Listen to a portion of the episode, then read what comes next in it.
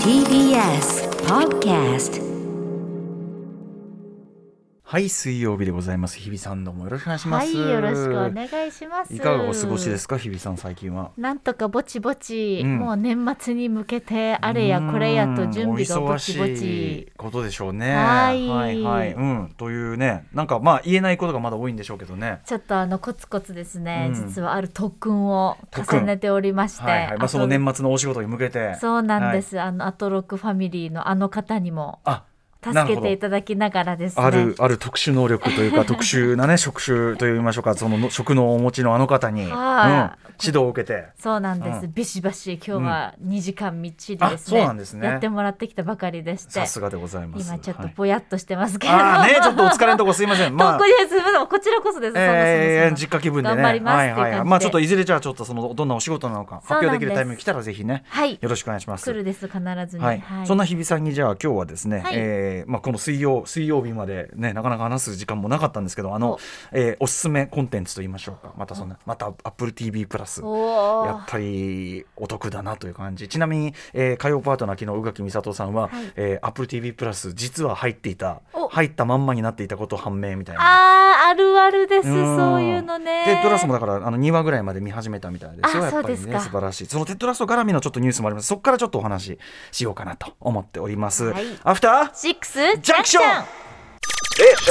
11月10日水曜日時刻は6時2分です。ラジオでお聞きの方もラジコでお聞きの方もこんばんは。TBS ラジオをキーステーションにお送りしているカルチャーキュレーションプログラムアフターシックスジャンクション通称アトロク。パーソナリティは私ラップグループライムスターのラッパー宇多丸です。そしてはい水曜パートナー TBS アナウンサーの日々真央子です。ねえまあお忙しい中でじゃあその映画だドラマだみたいな。あでも前よりはちょっと見る時間できたって感じではあるんですかね。もう本当にテッドラッソが今私の一日の終わりの癒しコンテンツ本当いいでしょ。そのさ あのーもう本当にこの番組ね繰り返しテッドラストの話しすぎてて申し訳ないですけど、えー、Apple TV プラスのオリジナルドラマで、はい。えーね、サッカーチームの、まあ、コーチに就任した人物が、まあ、主人公というかね、まあ、群像劇ではありますけど、はい。まあ、とにかくこうなんていうかな温かい気分ななんていうか本当になんていうかいいっすよね。なんかこう厚かましくなく前向きになれる、んなんうそうそう。飾りっ気なく明るくなれるって、はい。はいはいなんか無理やり明るくなるんじゃなくて、理屈で明るくなるんじゃなくて。とか美談でございみたいなそういうことでもないもんね。なく。て、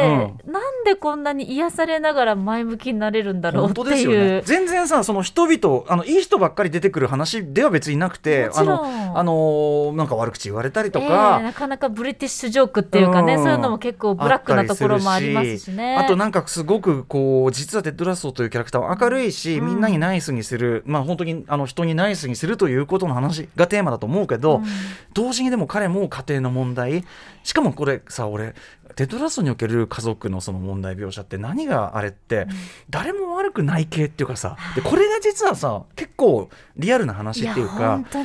あのどっちが悪いとかそういうことではなく、でももうその夫婦関係としてはっていうことってまああり得ることじゃないですか。はい。だからなんかこんだけいい人がでも誰も悪くない件でこんなに実は苦しんでいるみたいなのもあってそこでまたちょっと助けてくれるのがあこの立場の人か。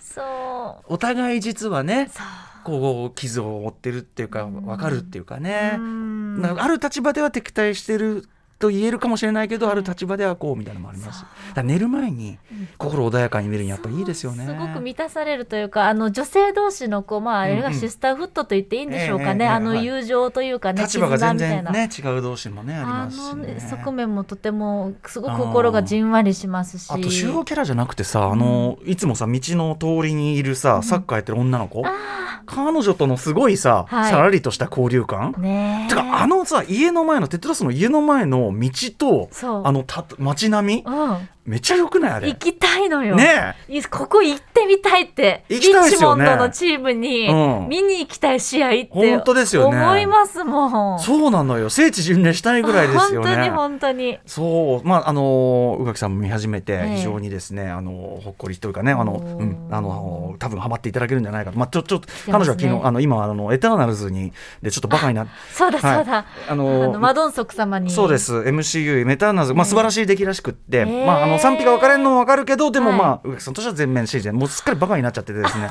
あの エターナルズの話しかしない人になってるんでまあちょっとエねターナル頭脳になっちゃってるそうなんですよ。まあでもそれうんはあっちも早く見たいなと思ってるんだ本当けどに本当に。でねまずね、えー、Apple TV プラス絡みであさあちなみにあのーモーニングショーもですね、はい。みシーズン2って。私まだ全然追いついてないんですよ。あのね、いや日比さんはねやっぱりそのなんていうかそのなんていうのテレビ番組のね そういうのに関わ携わる身として。当事者意識が強すぎて。でかつてそのモーニングショー的な番組をやってた身とし的てでなはい。いやーその今回もちょっとね途中多分俺あと1話なんだよね。あもうエピソードだかえらー8とか9とかまでそう来ちゃってですそうです。わあのねとんでもないことが起こるーのよ何よちょっと何よ。勘弁してくれよ。これはもうあれですか、どうしようもできない何かが。どうしようもないかったのかな。いろいろでも考えさせられますね。その我々のあのーこの社会のあり方もちろんその、ね、セクハラというのがあって、ええ。ーまあ、重大なことですよ。でそこからいろんなことがあってというのがシーズン1だとしたら、まあ、そこから先の話でもあるし、まあ、コロナっていうのも一つ背景にもなってますしいやぜひちょっとこっちも見てほしいんですが。どんどん更新されてますもんね。もちろんのことね、うん。そんな中ね、い。Apple TV プラスがですね、そのテッドラッソチーム、えーテッドラッソのクリエイター、ビル・ローレンス、ブレット・ゴールドスタインさんという方と、えーまあ、主演のジェイソン・シーゲル、このチーム、完全にテッドラッソシフトですね、での、えっと、新ドラマシリーズを発表したそうですよ、あの制作を発表した10話構成で、だから多分そのテッドラッソは、今、えっと、日本で見れるのはシーズン2、シーズン2までなのかな？2までかな？2までですよね。おそこで終わりなのかな？えー、そうロスロスって思ってたんだけど、はい。まあ同じチームが、えーなんかやりますとでこれはねなんかね、えーグリーフケアのセラピスト。つまりですね、えーとまあ、患者さんと、まあ、こうどう接していくかみたいなそういうこと。まあだから多分テッドラッソのテイストなんだとは思うんですけどね。へー。はい。えーテッドラッソはですねちなみに Apple TV プラスのオリジナル番組として最高の視聴回数を更新と。えーエミー賞でコメディシーコメディシリーズの新ドラマとして最多となる20部門のノミネート、はい、うん。で7部門。これなん作品賞主演男優賞助演男優賞助演女優賞7部門で受賞だもう名実ともに、まあ、名ドラマ、ね、はあ。確定しているわけなんですが。それが Apple TV これほ独占ですよねおそらくねで次回のそれはシュリンキングというねタイトルみたいですね、まあ、一応現代なんでこれどうなるか分かりませんけどね。はい。これを非常に楽しみにしていたいと思いますね。はい。はい、でねあのそのアップルすみませんね。皆さんアップル TV プラスの話ばっかりしててね。別にあの一切またこの案件感がない中でお話ししてるのがまたね。大変自発的に話しておりうます。んそうなのよ。なんだけどまあまああのーなんていうかな割とこうなんていうの？ネットフリックスとかはい。アマゾンね、えー、とプライムというところの、まあ後ろを追う立場としての AppleTV だけど、まあ、村山明さんとかねいや AppleTV なかなかいいのあるよって言ってた。のがちょうどね本当に1年ぐらい前だったのかな。はい。でその中で、えっと、トム・ハンクスの映画「えっと、グレイハウンド」というねえ非常に渋い見応えがある戦争映画海洋戦争映画というかな、はい。えーでしたけどでそれもその要するにもともと劇場公開だったのが、まあ、いろんなあれがあってコロナウイルスの影響もあって、AppleTV プラス独占配信になりました。で素晴らしかったですそれもね。でその流れというべきかトム・ハンクスのまた主演最新作がですねこれまた全然け系統が違う作品なんですがこれも劇場公開する予定で作られたものがええ。もともとソニー、えっとユニバーサル・ピクチャーズが、えーやってたんですけど結局パンデミックの影響で何度か公開延期された挙句に AppleTV が買い取ったという作品ではあ。フィンチという作品。今ちょうど多分、あのーメニュー画面見るとですね、はい。こう一押しでガーンと出てくると思う出てきます出てきます。まあだからそれでトム・ハンクス主演のまあ大作ですよ、えー今回は SF ですね。ええー、としかもねあの Apple TV もアンブリン作品というかね、はい、あのアンブリンエンターテインメントの作品でして、まあ、どうざっくり言えば、はい。えーウォーリーあのピクサーの、ウォーリーと,、えー、とチャッピーチャッピーってあのあれですよ。ロボットがこうギクシャクするやつね。ニール・ブロムカンプの、チャッピーとマッドマックス少々。マッドマックスっていうかマッドマックスの一つのその源流でもある少年と犬とか要するにポストアポカリプスものはあのはあえーと核戦争だになんなり要するに荒廃したすっかり荒廃した、えー地球地上でなんとか生き残った人々、うんうん。で今回はその犬も絡んできますんで、まあ、少年と犬、まあこれまあ、主人公は老人ですけども、だからあたかもロボットと老人と犬というかですね。そんな感じの話で、で、まあ、序盤のテイストはすごくでもウォーリーですね。人間がい、うん主人公のウォーリーじゃないけど、もう本当にあの人気がなくなって。でこれねその今回のフィンチのポイントは何でそんなに荒廃してるかっていうとやっぱり環境破壊なんですよ。未然だったら核戦争だったところがやっぱり時代の変化ですよね、でオゾン層が破壊されちゃ切っちゃってでもうそのじ温度ももうだから要するにその防護服着ないと、ええ。宇宙服みたいなの着ないととてもじゃないかと思って出れない。ほぼデューンじゃないですか。そうですね、ん。でもしかもあのデューンはまだ一ねあのパジャマルックで一応夜歩いてたりしましたけど、もう日が差すと紫外線が直で来ちゃってあのオゾン層がないからもうあのは直接肌がじりじりじり焼けちゃうみたいなギャーってなってもうとてもじゃなきゃ生きてられない、うんうん。温度もあの65度とかそんな状態なんで、うんうんうん。もう生きていくのは不可能みたいなそういう。でそんな中でそのフィンチさんというそのトム・ハンクス演じる主人公は技術者なんですよ、まあ、発明家というか技術者というか、なので非常にこうなんとかあの文化的にというかなちゃんと生きられる環境を自分で整えてでシェルターみたいなの作ってでそこで愛犬と一緒に、まあ、生きてるわけですね。でなんですがまあ、やっぱりそのいろんなあれもあって、まあ、落としもあるしその環境の問題もあって、あの正直自分はそんなに長く生きられないかもしれないというような予感もある、えーそんな中で、まあ、とにかくワンちゃんの世話をするやつをがいてほしいということでそのために AI を作るという話ですね。なのであの実質人間はほぼほぼトム・ハンクス、まあ、人間の気配と言いましょうかちょっと後半にとある展開があって。あるんだけど、うーん、そう、で、あのね、ロボットを演じてるのがね、AI で、まあ、そのギクシャク動くロボットなんですけど、えっ、と、ケイレブ・ランドリー・ジョーンズさんっていう、あの、まあ、顔見れば皆さん、あ、この方かってわかると思いますけど、スリービルボードとかね、えーゲットアウトとかも出てますしね、はい、えー方ですけど、ケイレブさんが、まあ、演じてらっしゃってというあれで、はい。で、まあ、最初はすごく、ん？ストーリーだとなんかこう優しいというかね絵本のようなタッチですけど、はい。映像今ちょっとちらっと見ましたけど、かなり本格的結な構そうもう超大作な感じですね、ではい。えっ、とまあ車でこうその色まあちょっとロードムービー化していくわけですね、ええ。元行ったところはもう住めないっていう感じになって、んうん。はい。あのーで移動していく中ででもね、そこの移動する時の、その西に行くぞと、サンフランシスコかな？行こうぞみたいな話になって、それは、理由は、まあ、こっちはなんだっけ、こう環境がきついからダメ。こっちはなんとかだからダメ。こっちは人間がいるからダメ。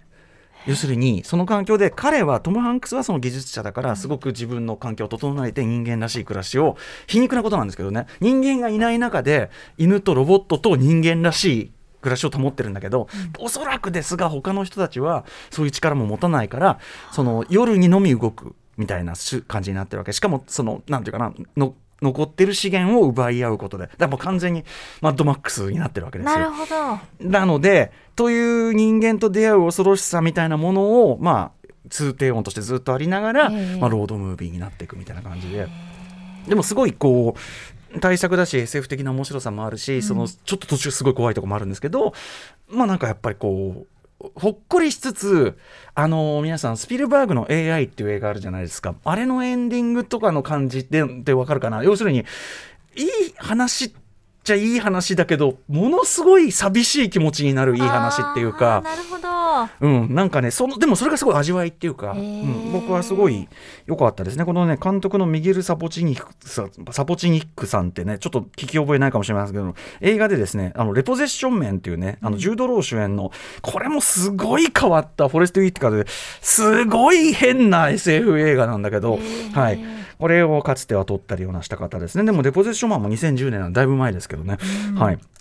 みたいな感じなんでね、あのこれは Apple TV プラスで今見れるようになってるので、ちょっとおすすめかなと。ね見やすくなってるのはありがたいありですけど。がたいけど、でもね。正直僕ね、これね、やっぱりその、やっぱその荒廃した世界、うん。その世界全体っていうのは一つなんていうかな、物語の一部で、まあ、デューンもそうじゃないですか。はい SF は特にやっぱりその世界全体を見せるようなタイプの SF はやっぱ映画館で見そのだからこのなんかこう Apple TV プラスでそっと公開されてる感じがやっぱもったいない、グレイハウンドもやっぱりこれ劇場でやっぱこのスケール感だしあと映画館でねその集中してグレイハウンドに関しては村村山さんも言ってたけどセリフじゃなくてちょっとした表情のやり取りとか、ええ。そこで表現してるところが多い作品で、やっぱりねちっちゃい画面でなんかしながらとかじゃなくてやっぱりある程度の集中が本当は欲しいタイプの。うん。あの作品だったのでまあそれ劇場で公開用に使われてるのからそれそうなんだけど、なのでねまあしょうがないんだけどね。ね。今更言ってもせん、まあ、だから簡単に見られるというそのプラスの面をええ。主に感じながら、あの映画館にででも本来は公開されてる作品だという気概を持ってそうですね。見ていただきたいなというのが本フィンチですかね。ね、これ逆とかってないんですかね？これ答えのない質問なんですけど、うんうんうん。例えば配信ですごく人気が出たからもう一回じゃあ劇場でやってみようみたいなでもあったらいいのにって、あのネットフリックスのあええ。のローマとか、あのあーアイリッシュマンとかはあれは後から劇場公開しましたよねローマのとかそうでね。ローマなんかさどう考えたって映画館で見 見るための映画じゃない。やっぱりね。あんなうちうちだと逆にあの作劇は集中できないしさ、うんうんうんうんうん。そうでした。アイリッシュマンだってスコセッシュの新作ですよあなた。ででやっぱ劇場でやるとねこれあの当然のことだけどお聞きの方もいわゆるそういうインターネットの配信サービス入ってないっていう方も当然いらっしゃるでしょうし、ええええ。あのー吉祥の時はだからアップリンクの吉祥寺でああのーアイリッシュマンとかやってましたけど、はい。やっぱちゃんとそのそれはそれでお客来るのよ。それはそうだよね、うん。あのメンツで。で配信で見た人も来たいしそうじゃないそういうサービス入ってない、まあ、分かんないご年配の方中心とした、そういう層だって来たいし、うんうん。そうなんですよ。だからそれはそれだからまあ両両方やってきゃいいってねいうのがもちろん、でね構えていただけたらんだけど嬉しいけどな。ただねどんどんその劇場公開から配信のスピードもねもちろん速くなってるし。早い。本当にあっという間になんか今までってビデオがレンタルされるまで、ええ。新作として並ぶまでって待って待って、ね。ようやく新作待って今でも待って結構間空くのもあるけどね、うん。ただやっぱりその会社によってはねだからそのフリー以外とかもさもうねもちろん劇場見たけども、まあ、見れるようになるのはいいよ。あれ素晴らしい作品はぜひ見ていただきたい。宇垣さんも見て最高だったですけど言ってたけど、ねなんだけどこうなんかこう劇場切り捨てる気じゃねえだろうなみたいなね。ねパンフ作んない会社もあるし同じ会社の話をしてるんだけど。そうだからちょっとねあのそこはただまあさすがに同時配信は、まあ、デューンとかは同時配信してるけど劇場に結構アメリカでは入ったんで日本ではやっぱそのちょっと砂の惑星の知名度の差もあるのかね。もうちょっと入っていいよね。もうちょっと入っていいとは思うけど。だしその配信までまあ僕映画表でも言いましたけど逆にそんなパターンなんで本当あれは。うんねえあのーこんなだってスマホの画面でアラビアンのロレンス見たって何描いてるか分かんない。本当にうん。浴びていただきたい作浴びないとしょう品ですものがない。アラビアンのロレンンスっていうねそのだからあれもモチーフにしてる作品ですけどで言うとね僕いつも言うのは途中砂漠の中で砂漠の向こうの地平線の向こうから、最初はもう要するに地平線の向こうでもう見えないぐらいなんですよ、うん。ただ向こうで砂嵐みたいなそこ砂のあれが起こっててあ誰か来んな。ポツンってこう黒い点が見えるわけですよであれ黒い点だ。なんだ？あれ人だな、これだんだん来んな。点だんだん大きくなってくんな。あれ？撃ってきてる。みたいな、うんうんうん。そういうこう描写なんですよ。はこれ映画館のそのでっかいスクリーンでも点から始まるんですよ。これだからその意図がもう分かんないじゃない、その小さいところで見ると、うん。そうなんです。よだからそういうものってあるよね。と。最近の映画でも例えば「ゼログラビティ」の最初、宇宙空間があってポツンってあるところ点みたいなところに寄ってってが、なんだから、まあ、そういうね演出ってやっぱありますから、ね、そうですよね。なのでねまあまああのどっちがいい悪いっていうことじゃもはやない時代なのは分かりながら、まあまあまあ。でもこれは解雇主義云々ということではなくて、うん。やっぱりその映画館で見るものっていうのは、それはあるよね。と。そうそう、うん、でまあ砂の惑星なんかまさにそれを証明してた見せたと思うし。エターナルズもあの宇垣さんも言ってましたけどやっぱりその景色そのロケで釣ったそのノマドランドもそうですけどね。ね。そこで、うん、まさにクロエジャオのタッチそうそれがすごく生かされてるそうなんで、うん。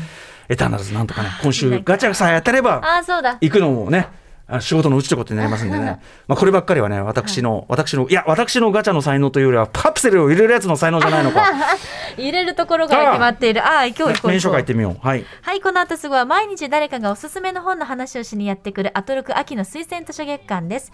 本日の推薦人は台湾の本を日本に紹介するユニット、タイタイブックスのメンバー、三浦優子さんです。そして7時から日替わりでライブや DJ プレイをお送りするミュージックゾーンライブダイレクト。今夜の DJ はこちら DJ DJ キキさんが韓国の男性えダンスボーカルグループ NCT127 のえサードアルバムえのリパッケージアルバムってね、これ韓国の音楽界独特のね、えはい。あれですけどシステムですけどリパッケージ、えーフェイバリットの発売を記念した DJ ミックスを披露してくださいます。そしてその後7時40分頃からは新概念提唱型投稿コーナー、あなたの映画館での思い出や体験談をご紹介、シアター一期一会です。